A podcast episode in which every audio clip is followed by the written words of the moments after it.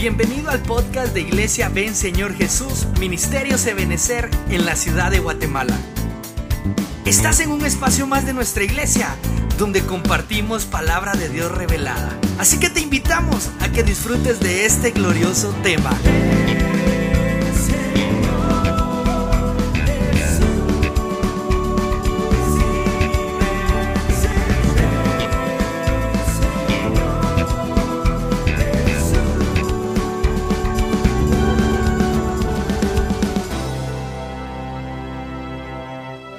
Al Señor esta mañana. Gloria a Dios, aleluya. Puede tomar su lugar, mi hermano, que Dios le bendiga esta mañana. ¿Cuántos están contentos de estar en la casa del Señor? Damos la bienvenida a los que están presentes, como aquellos que están en la transmisión, que el Señor los bendiga abundantemente. Esperamos que en este nuevo año, el año de la recuperación, pues el Señor traiga sobre nosotros esa, esa promesa, esa unción y nos permita recuperarnos, ¿verdad?, de tantas cosas que a lo mejor hemos perdido, abandonado o de las que podamos necesitar. Mientras vamos en el desarrollo del año, que seguramente el Señor nos va a sorprender, vamos a orar al Señor. Yo no sé si usted tiene alguna petición que quiera ponérsela delante de Él esta mañana y le va a pedir que levante su mano al cielo y que oremos, ¿verdad?, por sus peticiones. También le ruego por la vida de mi esposa, por favor, que la lleve ahí en sus oraciones y por nuestras vidas. Oramos al Señor. Padre, en el nombre de Jesús, esta mañana te venimos dando gracias, Señor, por tu misericordia, Señor, porque tú nos permites estar en tu casa esta mañana. Nos convenimos y nos unimos en oración por las peticiones Señor, que están inscritas en este cuaderno, el cual traemos hasta tu altar, Señor, esta mañana. Y por las peticiones de mis hermanos que tienen sus manos levantadas, pero más que sus manos, su corazón, Padre. Yo, yo pongo, Padre, mis peticiones delante de ti, rogando misericordia a favor de Vero, Padre.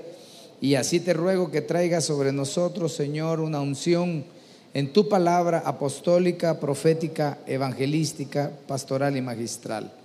Desde ya te doy gracias por los bienes recibidos por medio de la fe en el nombre de Cristo Jesús. Amén, amén y amén. Dame una ofrenda de palmas al Señor. Gloria a Dios. Bueno, bienvenido, ¿verdad? Al primer domingo del 2021.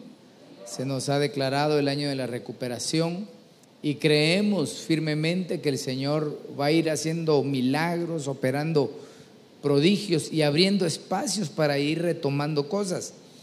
Y vamos a, pedirle al Señor que nos vaya encaminando a la luz de su palabra, de manera que vayamos entendiendo de una perspectiva más amplia, más amplia lo que quiso decir cuando era, cuando nos dijo es un año de recuperación.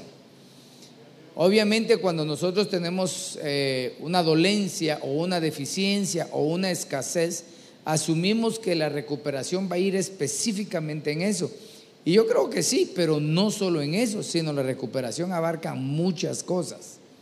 Ahora, hablábamos en el primer servicio, ¿verdad? Que definitivamente aquellos que amamos a Dios y que somos hijos de Él, este año va a ser una realidad. Pero tenemos que recuperar algo muy importante, a lo cual yo le puse el proceso para recuperar la identidad. Porque para, para poder optar al beneficio de la bendición de un padre, se necesita tener identidad.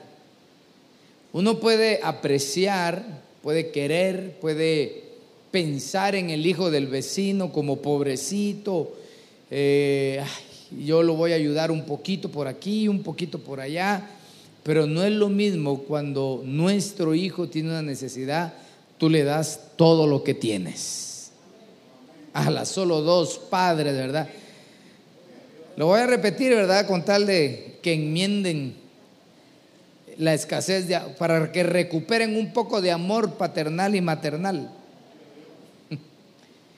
Si tú ves el hijo de tu vecino está malito, tú lo ayudas ahí con una cosita, con otro, pero cuando tu hijo mi hijo está malo, tú entregas todo lo que tienes como padre, como madre. Así es Dios. Dios tiene una bendición y una ayuda para toda la humanidad porque Él ayuda a todos. Por eso es Dios. Pero con sus hijos hay una gran diferencia. Vaya, pues, y me voy a ir más adentro. Y hay hijos que tienen más bendiciones que otros. La Biblia dice que Dios no hace acepción de personas en cuanto a su salvación. Pero cuando Dios decide bendecir a alguien, acuérdese que hemos estudiado en la palabra que muchas bendiciones son bendiciones condicionales. Es decir, que yo hago algo para obtener un mérito divino. Por ejemplo, hermano, la, vida, la Biblia dice, pedid, pedid y se os dará. Estamos haciendo algo. ¿Por qué, por, qué Dios nos pone a pedir si Él sabe mi necesidad? No se ha puesto a pensar así, ¿para qué voy a orar si ya Dios, desde antes que yo le pida, Él ya sabe lo que yo necesito? Hay que pedir. Porque eso nos está haciendo a nosotros, hombres creyentes, ¿verdad? Que realmente nos estemos esforzando en recuperar algo. Y cuando el Señor me habló respecto a recuperar la identidad, me habló porque hay demasiados distractores que han seducido y han cambiado prioridades en los creyentes. Es decir, un creyente que en sus inicios era, era un hombre o una mujer entregado al Señor, oraba, profetizaba, cantaba, tenía revelación, añoraba estar sirviendo, añoraba estar en la iglesia, añoraba tener una experiencia con Dios, hasta cuando se acostaba, levantaba la chamarra, Señor, acuéstate, ¿me entiende? Pero que a veces en el caminar, no es que no ame a Dios, pero se desperfiló. Y entonces nos enfrentamos a un mundo cambiante y a una doctrina, por ejemplo, del Evangelio moderno, ¿verdad? o el Evangelio renaciente, donde nos, encontramos que, que todo es permisivo en las iglesias, que todo es permisivo para el creyente y que a veces eh, hay creyentes que tienen la, bendición, yo le digo así, yo, yo me considero una persona que Dios me bendijo y me ha bendecido con eso, la bendición de tener una buena cobertura con una doctrina sana. Yo, bendito sea Jehová, desde que el Señor me alcanzó, he estado bajo la sombra apostólica toda mi vida. Pero conozco hermanos que, no, que, que estaban bajo otra sombra. Y no es que no sean salvos, pero sí tiene que ver mucho lo que te enseñan. Tiene que ver mucho. Entonces veamos, el apóstol Pablo cuando estaba preso en Roma, escribió la carta a los efesios, ¿verdad? A la gente que vivía en Éfeso. De hecho, se llama que es la carta de oro del apóstol, porque tiene mucha revelación. Pero yo quiero que hablemos de la identidad que debemos tener como creyentes. Usted es creyente nacido de nuevo, amén. Dice, y él dio a algunos el ser apóstoles, a otros profetas, a otros evangelistas, a otros pastores y maestros, a fin de capacitar, a fin de catartizar, a fin de perfeccionar, a fin de preparar, de entrenar y calificar. Porque se entrena para calificar. Eso es lo que quiere decir catartizar, ¿verdad? A fin de capacitar a los santos para la obra del ministerio, para la edificación. Es decir, que toda palabra, todo lo que se hace, no debe ir en función del beneficio propio, sino para la edificación. Diga conmigo, edificación. Tú tienes que ser edificado desde este altar y tú tienes que edificar a otros desde tu altar, familiar o personal, como tú quieras. Ahora, en la mañana vimos, ¿verdad? Eh, también en la carta a los Efesios capítulo 4 vimos dentro de sus primeros versículos que uno tenía que aprender a vivir según la vocación con la que fuimos llamados. Es decir, si a ti te preguntan y vas a buscar un empleo y te ponen en tu forma de, requisitos y te ponen, pongámoslo así, ¿qué religión es? ¿Usted qué pone? ¿Cómo sea? Yo pongo evangélico o cristiano evangélico nacido de nuevo. Aleluya, pandereta, gloria a Dios. Es decir, que cuando venga el de recursos humanos y le oh, es que, ¿y aquí iglesia va? Ah, ah, dicen que esa es buena. Cristiano, ¿no? Bueno, lo entrevistan. Y cuando lo entrevistan a los cristianos, a todos, ponen la carita. ¿Y usted es cristiano? Amén. Quiero decir sí. Bueno, qué bueno, ¿verdad? Qué bueno que, que se equivoque con esa verba evangélica, ¿verdad?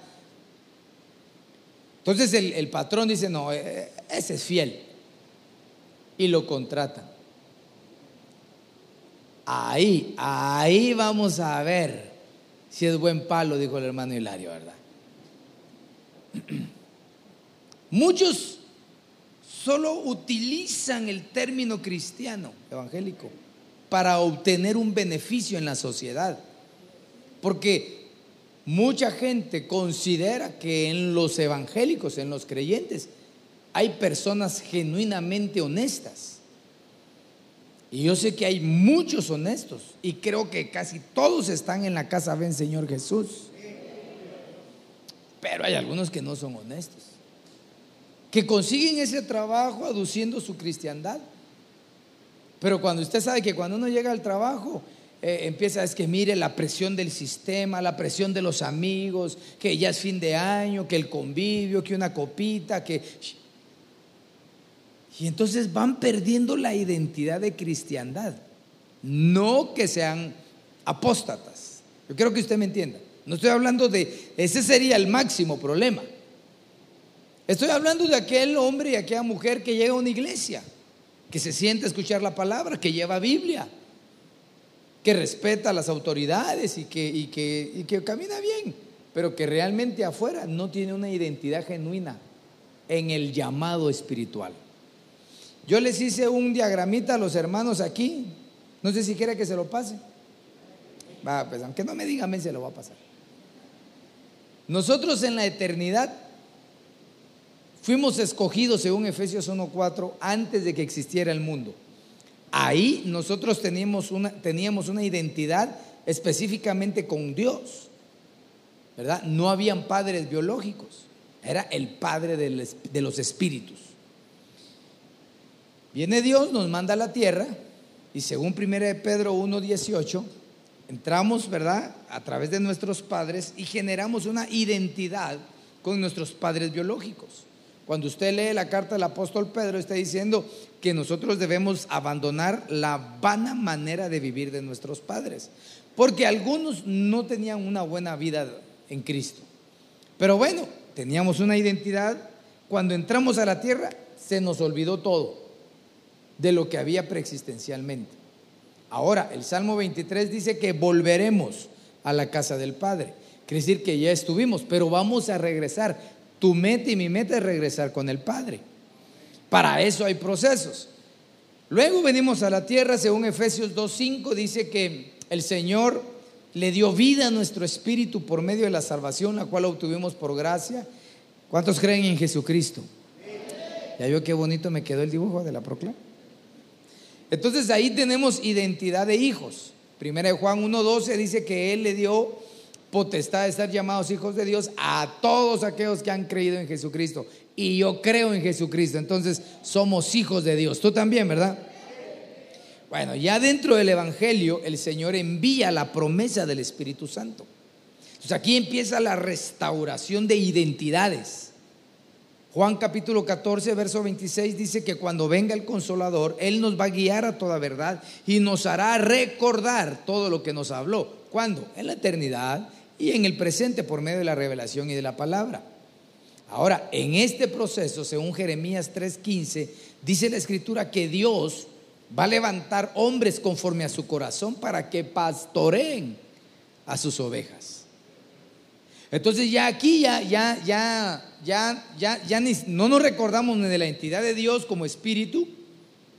Ya estamos procurando abandonar, ¿verdad? La vana manera de vivir de nuestros padres teniendo identidades y luego Dios nos mete a una tercera identidad, que es la identidad, ¿verdad?, que vamos a ir adoptando como con los padres del alma, que son los ministros. Entonces yo decía en la mañana que toda oveja necesita pastor. Toda oveja necesita pastor. Ahora, el que no es oveja necesita el látigo del que anda gritando leche de cabra por la zona 12, ¿verdad? Pero usted y yo somos ovejas del Señor, ovejas de su prado. Entonces Dios levanta siervos, ministros, para que nos guíen, para que nos hagan volver a la identidad de la cual nosotros teníamos respecto de Dios. Para eso vamos a leer el capítulo 4 de Efesios. Aquí tengo 1 y 3, pero ya vamos a leer los que nos, los que nos tocan ahorita. Eso nos va a dar la identidad de la vocación del llamado. ¿Cuál es esa? El ser un buen cristiano.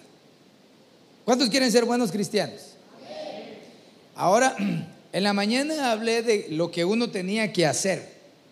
Tenía que tener humildad, tenía que tener mansedumbre, tenía que tener paciencia, tenía que tener eh, dominio propio, ¿verdad? tenía que, esforzarse. Esa es la tarea de cada uno de nosotros. Si no lo viste, pues ahí quedó grabado, obsérvalo. Pero si lo viste, sabes de qué te estoy hablando. Pero en esta etapa yo quiero hablar la etapa donde hay una recuperación de identidad que Dios utiliza a sus ministros, a los ministerios, para que volvamos a tener identidad. A la luz de la Biblia vemos varios ministerios, unos llamados diaconías y otros llamados domas. Eso ya lo hablamos muchas veces, pero solo le voy a poner los ministerios diaconía, arranca con el ministerio de la palabra, ¿verdad? Según Hechos 6.5, el ministerio del Espíritu, según 2 Corintios 3.8, el ministerio de justicia, según 2 Corintios 3.9, y el ministerio de la reconciliación, según 2 Corintios 5.18. Entonces ahí tenemos esos cinco ministerios, los cuales todo ministro doma debería de haber sido envuelto ya en ellas. Cuando la Biblia dice el que anhela obispado, buena cosa anhela, es porque él ya tuvo que haber sido envuelto en el ministerio de la palabra, en el ministerio del Espíritu, de la justicia y de la reconciliación. Entonces, según Efesios, ¿cuál debería ser el mensaje de los ministros? ¿A usted qué le gusta que le prediquen? A ver, ¿quién me ayuda? Es difícil la ayuda esa, ¿verdad? ¿Qué le gusta que le prediquen? A los solteros, ¿qué le gusta que le prediquen? No tenga pena ahí con una filistea, después se convierte, ¿verdad? Pequen, arrepiéntanse y empatan el partido. No, no, tiene que haber un mensaje que nos haga volver a la identidad. Yo espero, no, yo creo que así es, ¿verdad? Que todos los que están aquí en estos últimos meses no se descarriaron, ¿verdad? Tanto. sí, porque pocos dijeron no con seguridad, ¿verdad? O sea, un poco desenfocado, entonces tenemos que volver a la identidad. Si no tenemos identidad con el que prometió traer recuperación, entonces no vamos a tener una recuperación total. Entonces viene Dios y dice, bueno, yo voy a levantar pastores conforme a mi corazón. Y entonces, en el mundo entero, el ministerio pastoral, por ejemplo, ¿verdad? Es un ministerio muy lastimado por el concepto de las personas. Hablan mal de los pastores, que se roban las ofrendas, que se aprovechan, que, que son insensibles, que los... dicen un montón de cosas. Pero la que más me llama la atención es que cree que la función del pastor es dar solo amor. Y cuando se enfrentan, por ejemplo, a un pastor con carácter recio, es porque las ovejas necesitan un pastor con carácter recio. Yo recuerdo que estuvo viniendo un hermano militar aquí y de repente por, otras circunstancias se tuvo que ir de, la zona, ¿verdad? Y se fue a vivir a otra zona y se fue a refugiar en otra iglesia del ministerio, ¿verdad? Y de repente nos visitaba por aquí y me decía, ala, mire pastor, es que el pastor de allá, ese sí pega duro, me. ¿Y dónde está? Le digo yo. Conoce el preventivo, me dijo. De plano, dije yo, ¿verdad? De plano. Pues por ahí más o menos tiene su iglesia. Se le pega duro con garrote a todos. Y ahí está la gente, me dice. Así es el gentío, me dice. Entonces, la Biblia dice que como es el pueblo, así Dios provee el sacerdocio. Entonces, ¿qué debemos enseñar los ministros? ¿Y qué tú deberías esperar de que te enseñe tu pastor? Y si estás de visita, pues acuérdate, si me estás oyendo, qué es lo que deberías de buscar que te instruya tu pastor para volver a la identidad. Entonces veamos como aquí está lo que dice la Biblia, ¿verdad? Efesios capítulo 4, verso 17 dice, esto digo pues, ya viene el, el ministro, ¿verdad? Acuérdense que veníamos hablando de que Dios constituyó a los ministros para catartizar a la iglesia, para prepararlos, equiparlos y probar esa preparación. Esto digo pues y afirmo juntamente con el Señor que ya no andéis así como andan también los gentiles en la vanidad de su mente. Entonces solo aquí ya nos pegaron la primer enderezada, ¿verdad hermano? Porque muchas veces los cristianos andan viviendo como viven los gentiles. Fíjese que cómo es, ¿verdad? Cómo es que Dios fue cambiando todas las cosas. Acuérdese que cuando Cristo vino, murió y resucitó, hizo algo que nadie había podido hacer por, por toda la existencia humana. Y era de dos pueblos hacer un solo pueblo. Botar la pared que dividía a los judíos de todos aquellos que fuimos llamados gentiles. Se botó la pared por medio de la muerte de nuestro Señor Jesucristo y su resurrección. De dos pueblos Dios hizo uno. Entonces a ese pueblo, a los que creemos en Cristo, nos llama hijos de Dios, ya lo vimos. Y ahora a todos aquellos que no están con Él, entonces les llama gentiles, ¿verdad? Como los los que no tienen a Cristo en su corazón, como los, los amigos del pasado que, no, que todavía no han creído en Jesucristo. Dice la Biblia, no andéis como andan ellos, en la vanidad de su mente. Yo creo que este mensaje hubiera estado bueno para predicarlo en todo diciembre, ¿verdad, hermano? Porque hubo un gran desenfoque.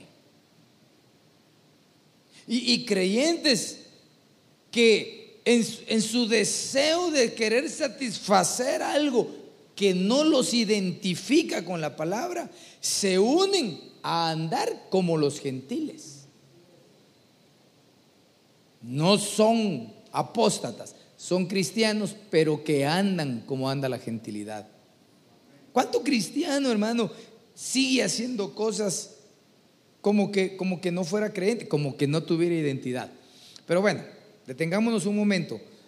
¿Cómo andan los gentiles? ¿Cómo andan los que no tienen a Cristo? Eh, ¿Con gorrito rojo, pastor? Ah, eh, ya pasó. Veamos lo que dice la Biblia, porque eso es lo que me interesa. No le puse todo el versículo, pero sí le puse la referencia.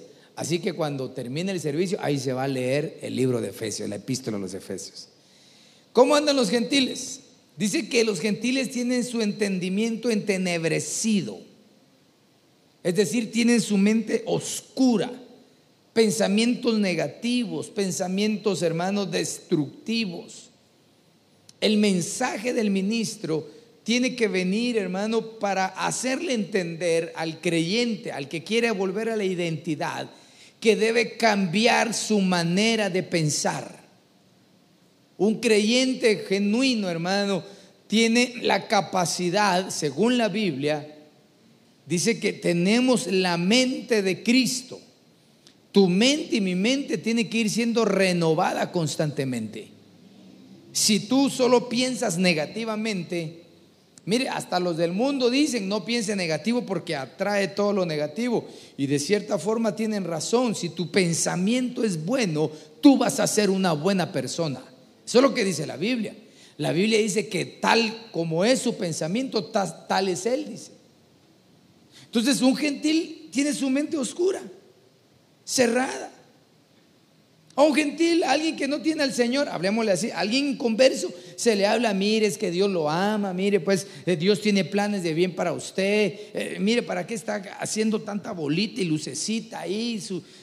Mire, hay una realidad verdadera en Jesucristo, eres una persona genuina que tiene poder.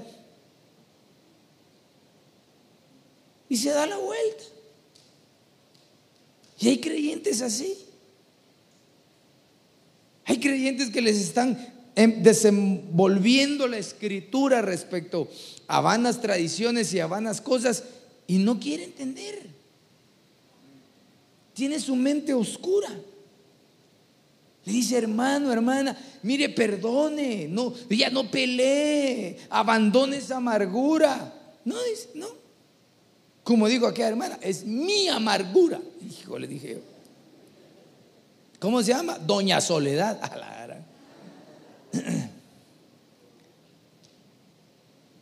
¿Cómo son los gentiles? Mentes oscuras. El ministro debe traer un mensaje para decirle a la gente, cambie su manera de pensar. Y si usted encuentra a un pastor o su pastor le dice, mira, no penses así. Sí, que no, no recuerde que tenemos que entender que Dios levanta siervos ministros conforme a su corazón, para que nos diga lo que estás pensando no es lo correcto. Versículo 18 dice que los gentiles excluyen de su vida a Dios. El mensaje debe de ir en, en, base de esto, en base de esto. Todo creyente debe recordar que debe tomar en cuenta a Dios en todo lo que hacemos. Si un ministro le dice, mire, usted haga lo que quiera y ahí en el camino va a ir enderezándose las cosas, le está diciendo mal. El ministro le tiene que decir, toma en cuenta a Dios en todas tus cosas. ¿Quieres un trabajo mejor? Órale al Señor, toma a Dios en cuenta. ¿Quieres tener eh, una, eh, una buena relación con una muchacha? Si son solteros, ¿verdad? Obviamente, ¿verdad? Toma a Dios en cuenta. No te pongas a jugar de florecita, si me quiere, no me quiere, si me quiere, no me quiere. Ah, esta me quiere. A saber, te quiere matar tal vez, ¿verdad? No, toma en cuenta a Dios. Mira, pues me voy a poner más agresivo. Vas a ir a pasear. ¿Por qué no tomas en cuenta a Dios en el paseo? ¿Por qué no le dices, Señor, ¿será que tú quieres que yo salga, Señor? Dice, Señor, te mandé COVID. Fíjese, fíjese. Mire cómo la gente es de necia. Hermano. Usted no fue al puerto, Ah, bueno. Entonces no le dije necio a ninguno de ustedes. El mensaje debe ir, no excluya a Dios de su vida. Porque esa es la forma de vivir de los inconversos.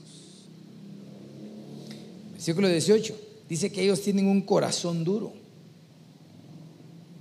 Mira hermano, ¿qué endurece el corazón en un cristiano? Mm, las injusticias, por ejemplo. Extendió su mano y le agarraron el pie. Prestó. Todavía sacándole las fichas a la alcancía para ayudar a alguien necesitado y después ese necesitado le volteó la cara y ya no le pagó. Hermano, de veras, de veras que eso, cuando uno mira que alguien tiene necesidad, a ah, cada quien que se tape con su propia chamarra, todo el mundo, nadie agradece nada, mm, te endurecieron el corazón. Y lo peor del caso es que después nos sentamos en la iglesia y todos van a llorar y uno, ¿por qué lloran? Y por más que quiera sentir, no siente nada. Le puedo hacer una pregunta así, así, que la conteste usted adentro. Eh, eh, ¿Hace cuánto que no derrama sus lágrimas delante de la presencia del Señor?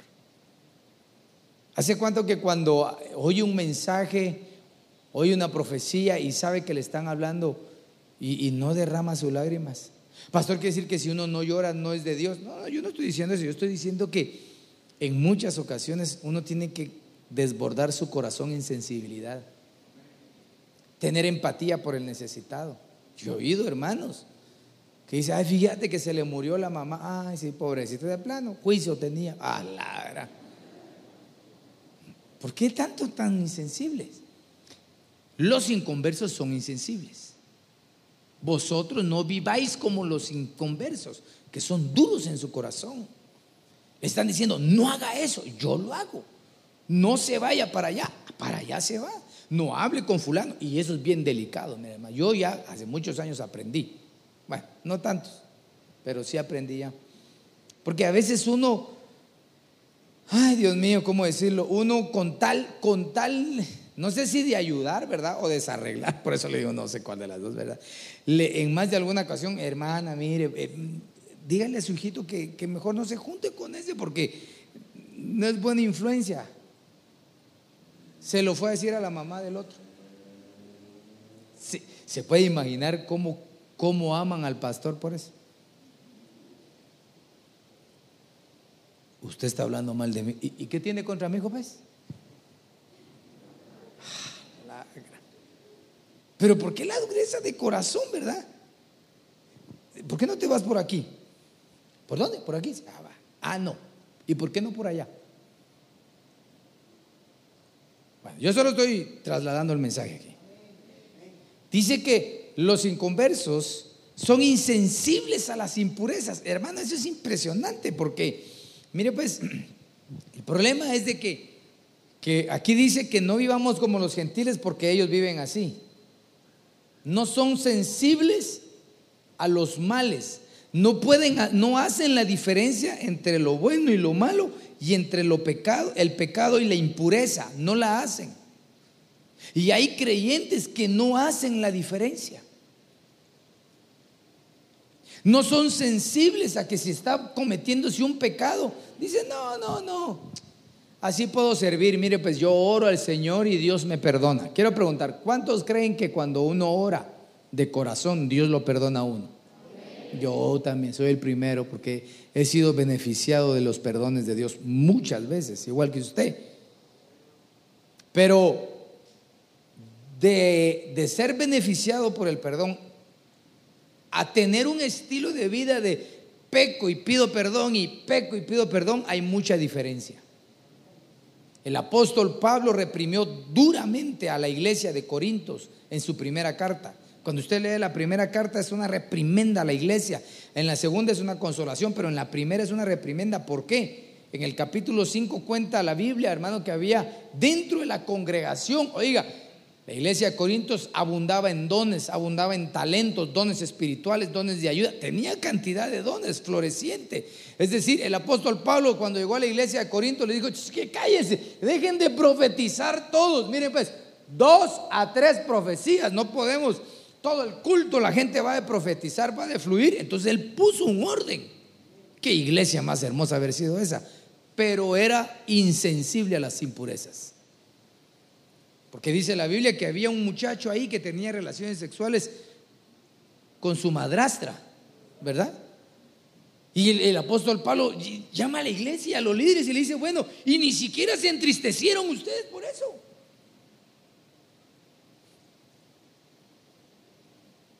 Por eso, hermano, cuando, cuando alguien cae en pecado, no es para venir solamente con el hacha, es que causa tristeza. A veces, irónicamente, se cree, hermano, que cuando hay alguien, el, pastor, porque estamos hablando de cuál debe ser el mensaje de los ministros, ¿verdad? El ministro viene y pone en disciplina a alguien por alguna impureza, pongamos, ¿verdad?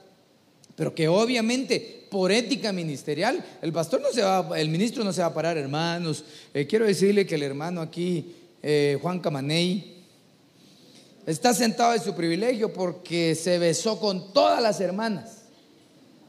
Y ahorita no sabemos de quién es el hijo de estas tres. Se, imagina eso, qué terrible. yo conozco gente que lo hace, pero eso no es bíblico. Entonces, el hombre, conforme al corazón de Dios, se queda guardado. Así hace Dios. ¿Alguna vez Dios te ha descubierto tu pecado en frente de otro? Cuando el Señor ha levantado una profecía y te dice, hijo mía o hijo mío, yo te digo, conozco tu caminar y sé que estás apartado. ¿Acaso dice el Señor, fulanito de tal que andas en pecado con otra mujer? ¿Alguna vez lo han hecho así Dios? Entonces tenemos escuela. Pero ¿qué pasa? Al no decirlo. Entonces, hermano, se genera la especulación de maldad por parte de un ministro. ¿Por qué? Porque no fue permisible, sino que fue sensible a las impurezas. Eso es impuro, eso no hay que cometerlo. Hermano, hay cosas que pasan de lo lógico a lo irracional. Y yo, yo tengo claro, muy claro, que cada caso se debe abordar personalmente. El apóstol nos ha enseñado y nos ha dicho, miren, una cosa es, son tratos diferentes. Una cosa es un trato cuando llega la persona y te dice, hermano, pastor, fíjese que...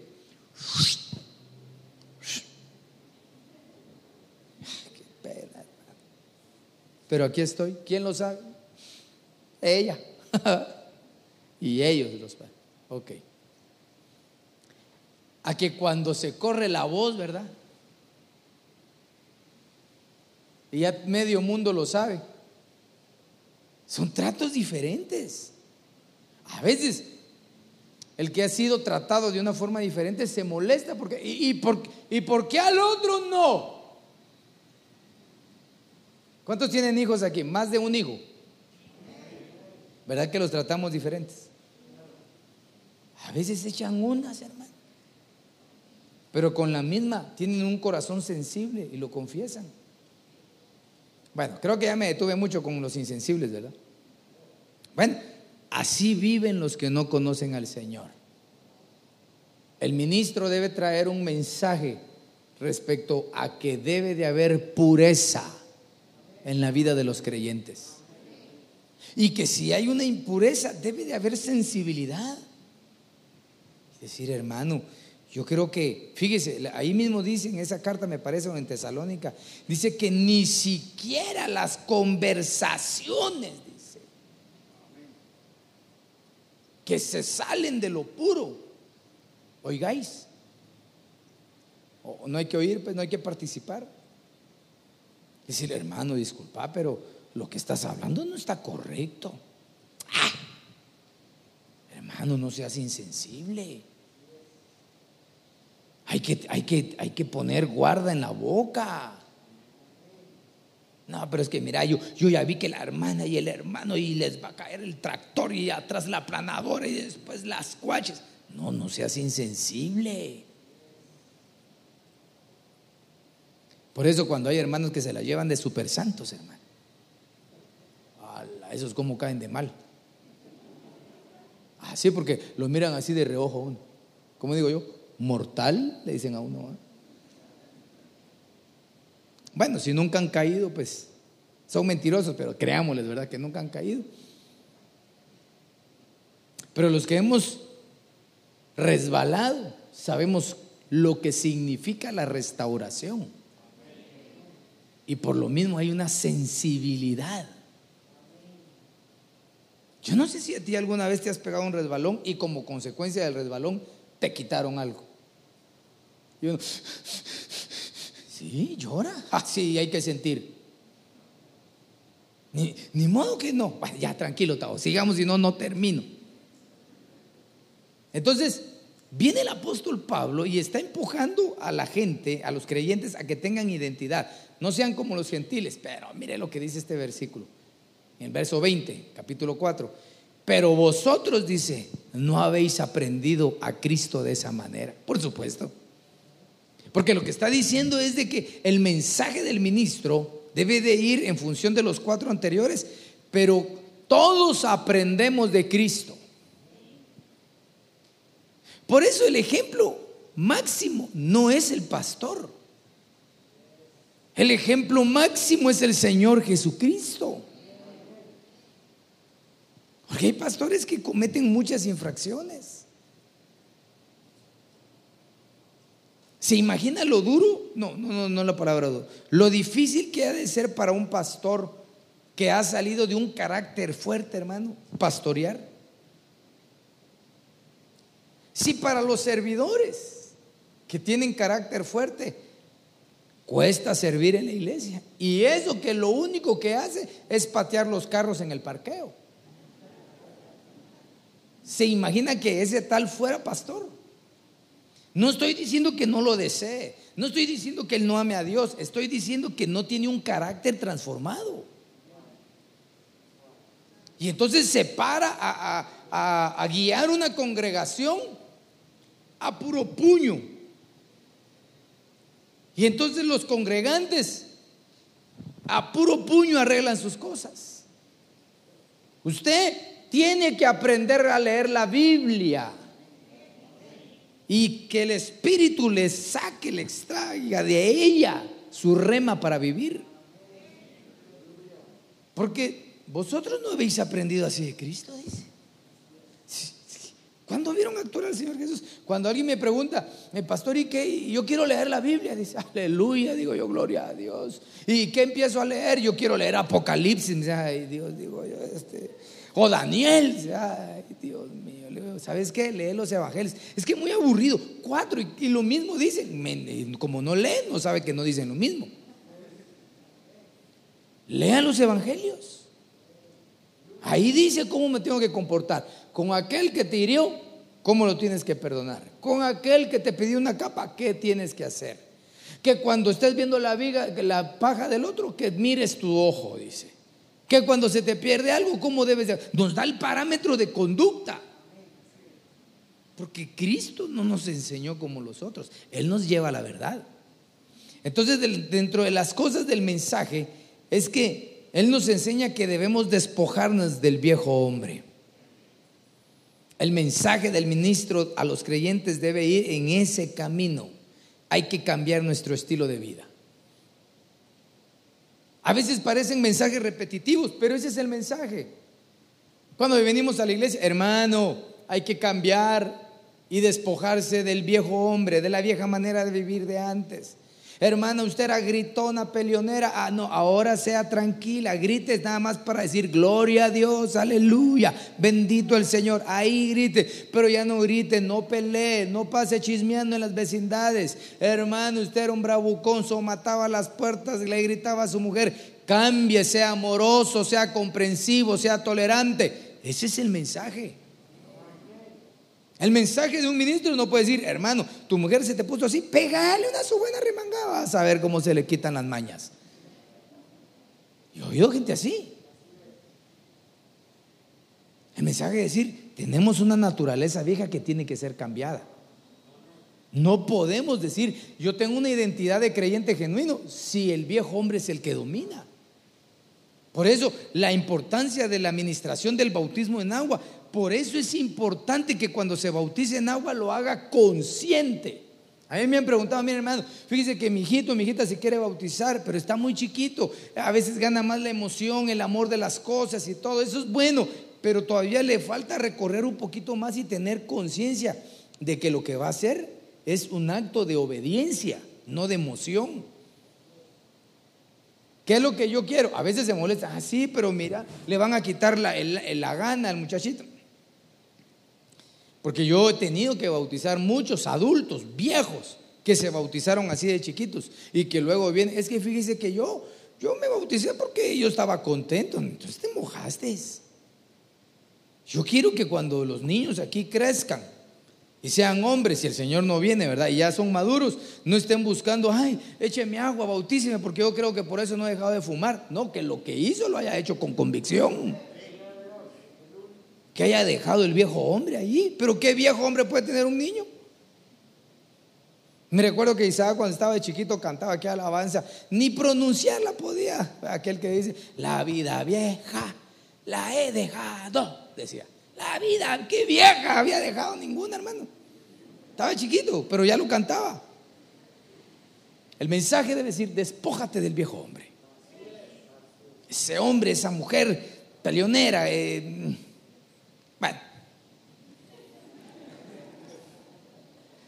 Es que creo que digo mucha mujer ahora, ¿verdad? Creo que va a llover a mí. Versículo 23, renovados en el espíritu de nuestra mente. El mensaje tiene que, no hemos aprendido de Cristo nada malo, solo cosas buenas, despojados del viejo hombre y renovados en el espíritu de vuestra mente. Debe de haber un cambio constante en nuestra manera de pensar.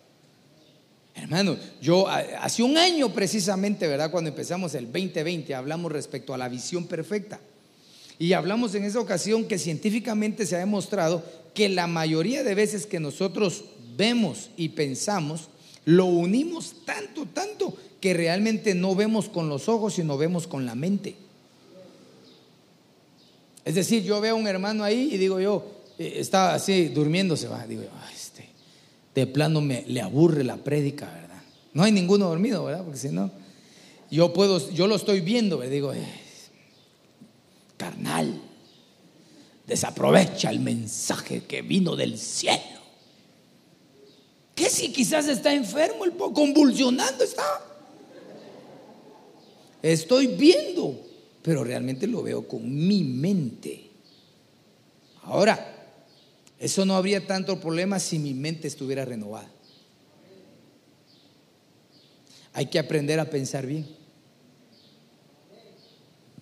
Te dan un enfoque y buscar el otro enfoque.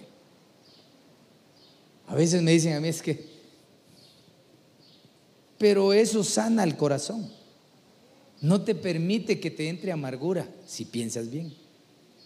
Tal vez el hermano, tu esposo, tu esposa o alguien no te saludó hasta así te hizo y, ay, ¿qué? Pues, no piensa bien, tal vez no, tal vez no me vio, ¿verdad? Pobrecito, de plano, de plano tiene hongos en los pies, ¿verdad? Sí. Y le pica, entonces por eso tiene esa cara fruncida. Pero lo importante, no tan así, pero lo importante es que tengamos una mente renovada. Mira, pues, ¿cuándo debemos entrar en el proceso de la renovación de la mente? En todo momento. Por ejemplo, cuando viene una alegría, te regalan algo, te ascienden, te dan dinero, eh, te invitan a comer, renueva tu mente en ese momento. No te creas tanto, no levantemos nuestro ego, nuestro orgullo. Como creyente, Señor, lo pongo en tus manos. Gloria a Dios, lo voy a disfrutar, lo voy a apreciar, lo voy a recibir en tu nombre. Cuando llega el problema, renueva tu mente. Señor, yo sé que tú me vas a sacar adelante. Y llamo a las promesas de parte tuya en la palabra. Tú prometiste que me vas, a estar conmigo todos los días de mi vida. Señor, tú prometiste que vas a traer recuperación, renovación de mente en la felicidad y en la tristeza. Cuando vienes a la iglesia, ¿verdad? Ya es tarde. De plano llego tarde. No me van a dar privilegio, me van a sentar. Renueva tu mente, renueva tu mente. Como aquel hermano cuando se hace en cambio de oficialidad, que por cierto este mes hay. ¿Verdad? No es cambio, sino es presentación de la oficialidad 2021. De plano me sacaron porque no sirvo para nada. No, no, no, nadie te está diciendo que no sirves. Al contrario, todos los que están aquí, los que me escuchan, son útiles en esta casa. Pero todos necesitamos un cambio también. Renovación de mente.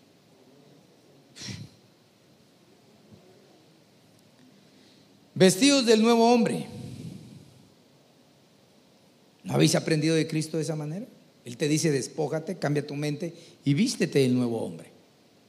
En una administración, en una liberación, está alguien eh, en nombre de Jesús, que salga todo eso, la ira, la amargura y el hermano. Como que le costaba sentarse y ser obediente, todos le tuvieron que ver la cara de, de, que sacó todo, ¿verdad? fue libre. Lo último que dijo fue, ¡ay! ¡Pum! cayó. Fue libre por el dedo de Jehová. ¿Ok? Estás libre. ¿Y ahora qué vas a hacer? Te tienes que vestir del nuevo hombre. Porque si tú no te envistes, si tú no llenas ese vacío, la Biblia dice que lo que sale se va al desierto. ¿Verdad? Y como no encuentra otra casa, dice que toma siete espíritus peores y va a buscar la casa, que no es de él, pero la va a buscar y la encuentra arreglada, pero vacía. La puerta abierta. He ahí la importancia de aprender a ministrar y llevar el proceso de la administración. A veces hermano, yo necesito que me liberen, pero ya, mire, mire, pues, libéreme. Dice. Si, si ese es el dedo de Jehová el que libera. Usted no puede decir yo, aquí, no, no, no. Dios es el Todopoderoso. Mire, y es cristiano, no, lo, va a terminar de descomponer. ¿Es cristiano comprometido? No, es que es mi hijo, pero desenchamútelo ahí. No, no, hermano, por favor, lo he dicho muchas veces y lo voy a repetir hoy. No, lo vamos a terminar de descomponer. Viene el dedo de Dios y por misericordia actúa en esa persona y es liberado. Y se va. ¿Cuánta gente no he visto yo, hermano, que ha sido liberada, sanada? Dios le devolvió el matrimonio, Dios le devolvió su trabajo, le dio tranquilidad y se va. Y ya no regresa. Regresa ya no solo él, sino con ocho más adentro. Entonces hay muchos que dicen, a ver, tráigame, vamos a exorcizar a todos aquí, vénganse para acá. Está endemoniando a la gente más. Ese es un daño el que le hacen. Amén. No va a terminar, pero vea lo que dice el versículo 25. Por tanto, dejando a un lado la falsedad, hablad verdad cada cual con su prójimo, porque somos miembros los unos de los otros. En la identidad del mensaje debe ir sobre hay que dejar la falsedad. Sinónimo de la falsedad. ¿Ah? Mentira. Más o menos. Sinónimo de falsedad. ¿Ah? Hipocresía. El mensaje tiene que ser, no a la manera de Juan, generación de víboras hipócritas, tampoco, ¿verdad? Pero el mensaje tiene que ir, hermano, hay que dejar de ser falso, de ser mentiroso, hombre. Hermano, si usted tiene una necesidad y se va a ministrar, lleve su tanatillo ya ahí preparado. No ande con rodeos. Que a veces la gente dice, mire hermano, es que fíjese que cuando la serpiente le habló a Eva, a la gran dice, Usted hágala las del chavo del 8. Guarde su tanate, hermano. Y lo entrega una vez en el nombre de Jesús. Sin tanta vuelta. No hay que ser falsos.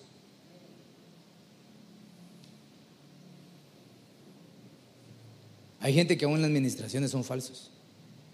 Y una falsedad ahí te pueden dar la medicina equivocada. Eso es como cuando uno va con el doctor. Y el doctor le dice, bueno, a ver qué le pasa. ¿Qué le duele? Mm, me duele la cabeza, pero le a decir que me duelen los pies. Los pies. Ah, vamos a ver. Ah, sí, este Juanete lo tiene torcido usted. Necesita operación. Y le vuelan la mitad de la, del pie. Sí, lo que necesitaba era un ibuprofeno, algo para la cabeza. Cuando vas con el doctor necesitas ser genuino. Cuando vas a ministrarte tienes que ser genuino. Entonces el mensaje del ministro debe ser esa. Mira que te están volviendo, nos están volviendo la identidad. Hermano, qué rico es cuando está el pastor, ¿verdad? Está aquí el pastor y diciendo, no sean falsos, no sean engañados. Pero también a uno lo agarran así. Yo por eso tengo pastor, hermano, y me siento a escuchar a mi pastor y cuando llega con la escoba, hermano, Solo te queda dejar. ¿Y qué? Si muchas cosas son ciertas en uno. Hay que dejar la mentira. Bueno, este es sinónimo. ¿Habrán cristianos mentirosos? Qué triste esa respuesta por el amor de Dios. Me tapé la cara. Hay que dejar la ira. Es un exceso de enojo. Airaos, pero no pequéis. Pero hay que dejar la ira. Yo he conocido hermanos que dicen, a mí la Biblia me avala. Airaos, dice. Pero no pequéis. Sí, pero no siguen leyendo lo que dice. Pero recuerda que la justicia de Dios no es conforme a la justicia del hombre. No es que te esté diciendo, va, enojate, pues enchinchate, saca la carne. No, no, no. Está diciendo que no hagas eso.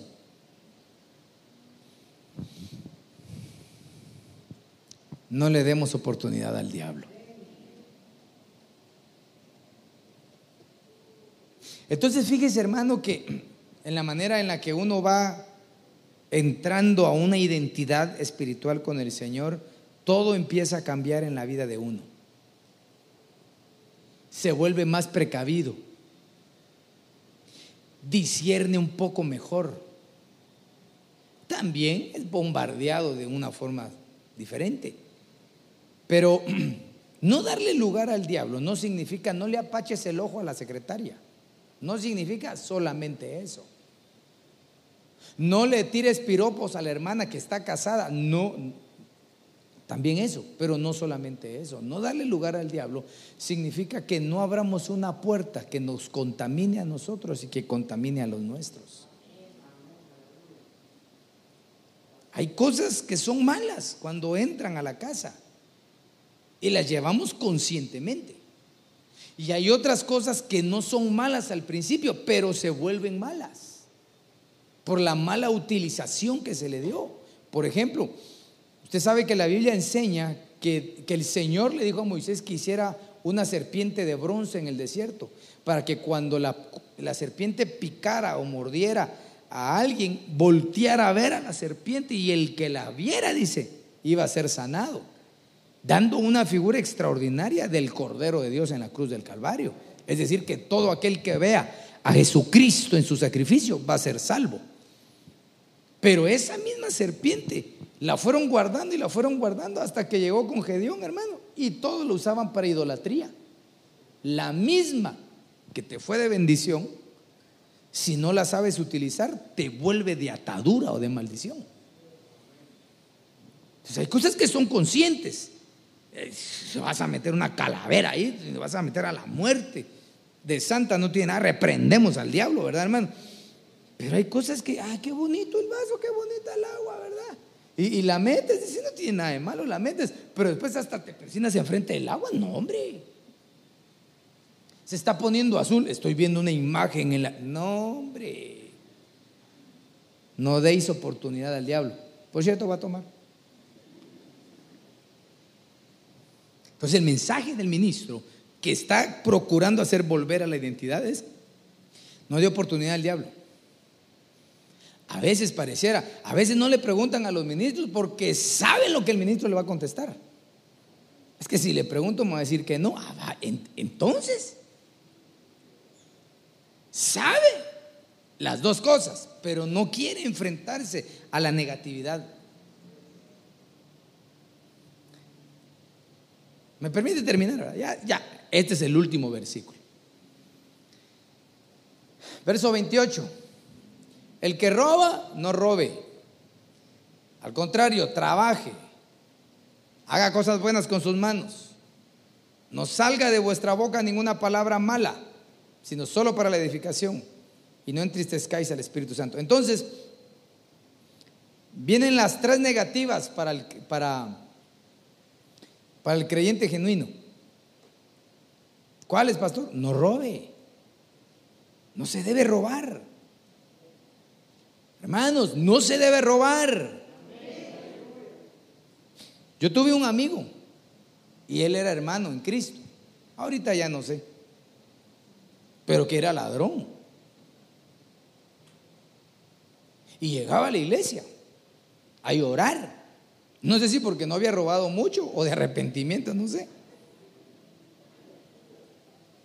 Calla mal el hecho de que no le podían decir eso. No robe. Hermano, si, si, si, yo sé que lo robaron, mire, el pastor le dijo, ¿cómo? Me voy a hacer copartícipe, anatema. No robe.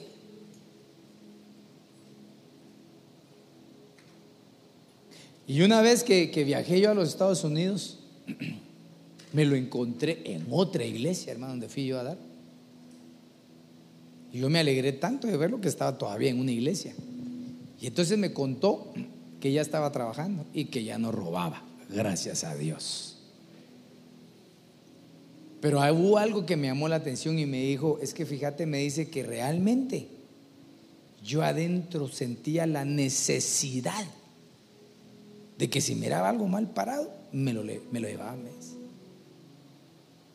Dígase en la ciencia humana, cleptómano, marca ACME. Es decir, que ya no es solamente el hecho de que, ah, me voy a llevar este pañuelo. No, no, es una compulsión. Yo recuerdo, hermano, que una vez que me quedé ministrando una iglesia, cerré la iglesia y me senté, hermano, con mis hijitos, tan chulos mis hijos, mi familia. Y despedí a una hermana, servidora. Muy buena la hermana, pero tenía necesidad. Pero el hecho que uno tenga necesidad no quiere decir que haga cosas inadecuadas. Por lo menos nosotros, creo yo, no hemos sido cerrados con las necesidades de muchos. Y entonces yo vi que la hermana iba caminando en una bajadita así. Dije, pobrecita, de plano le duelen las piernas, porque ella es una persona algo grande. Su faldona, ¿verdad? Que si en un paso que dio alto, ¡pum! Se le cae el papel toilette, hermano, que llevaba de la iglesia.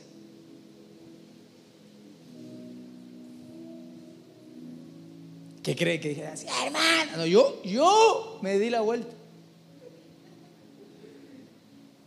Ella lo jaló así. Yo me di la vuelta. Nunca le dije nada, nunca le dije nada. Porque el propósito no es humillar a la gente. El propósito y el mensaje es decirle, no se lleve las cosas solo así, pídalas. Hay que pedir. No dice la Biblia que al que pide se le da pues. Claro, pida lo lógico también, ¿verdad? No como los bolitos que aquí agarraron, ¿verdad, hermano? Como que aquí era saber que, mire, yo quiero que me dé de comer, yo quiero que me dé dinero. Y los hermanos ni aquí ofrendaban, pero le daban a todos los bolos. Hasta que yo les dije, no le den dinero a nadie. Por favor, pasen instrucción que si alguien quiere que le den comida. Ah, bravos, porque ellos no querían comida. Nosotros queremos cash no se debe robar. No salgan malas palabras de vosotros. Ese es el versículo que leímos anteriormente, ¿verdad? No robe, no hable mal. Eh, malas palabras también va sinónimo a palabras obscenas, que es diferente, ¿verdad? Pero una palabra mala, fíjese que la Biblia dice, en diferentes versiones dice, aquel que le diga fatuo a su hermano, dice, es digno de la cárcel. ¿Ha leído ese versículo? Otras versiones no dice fato, dice el que le diga estúpido, el que le diga tonto. Quiero preguntar, ¿alguna vez le has dicho así a alguien?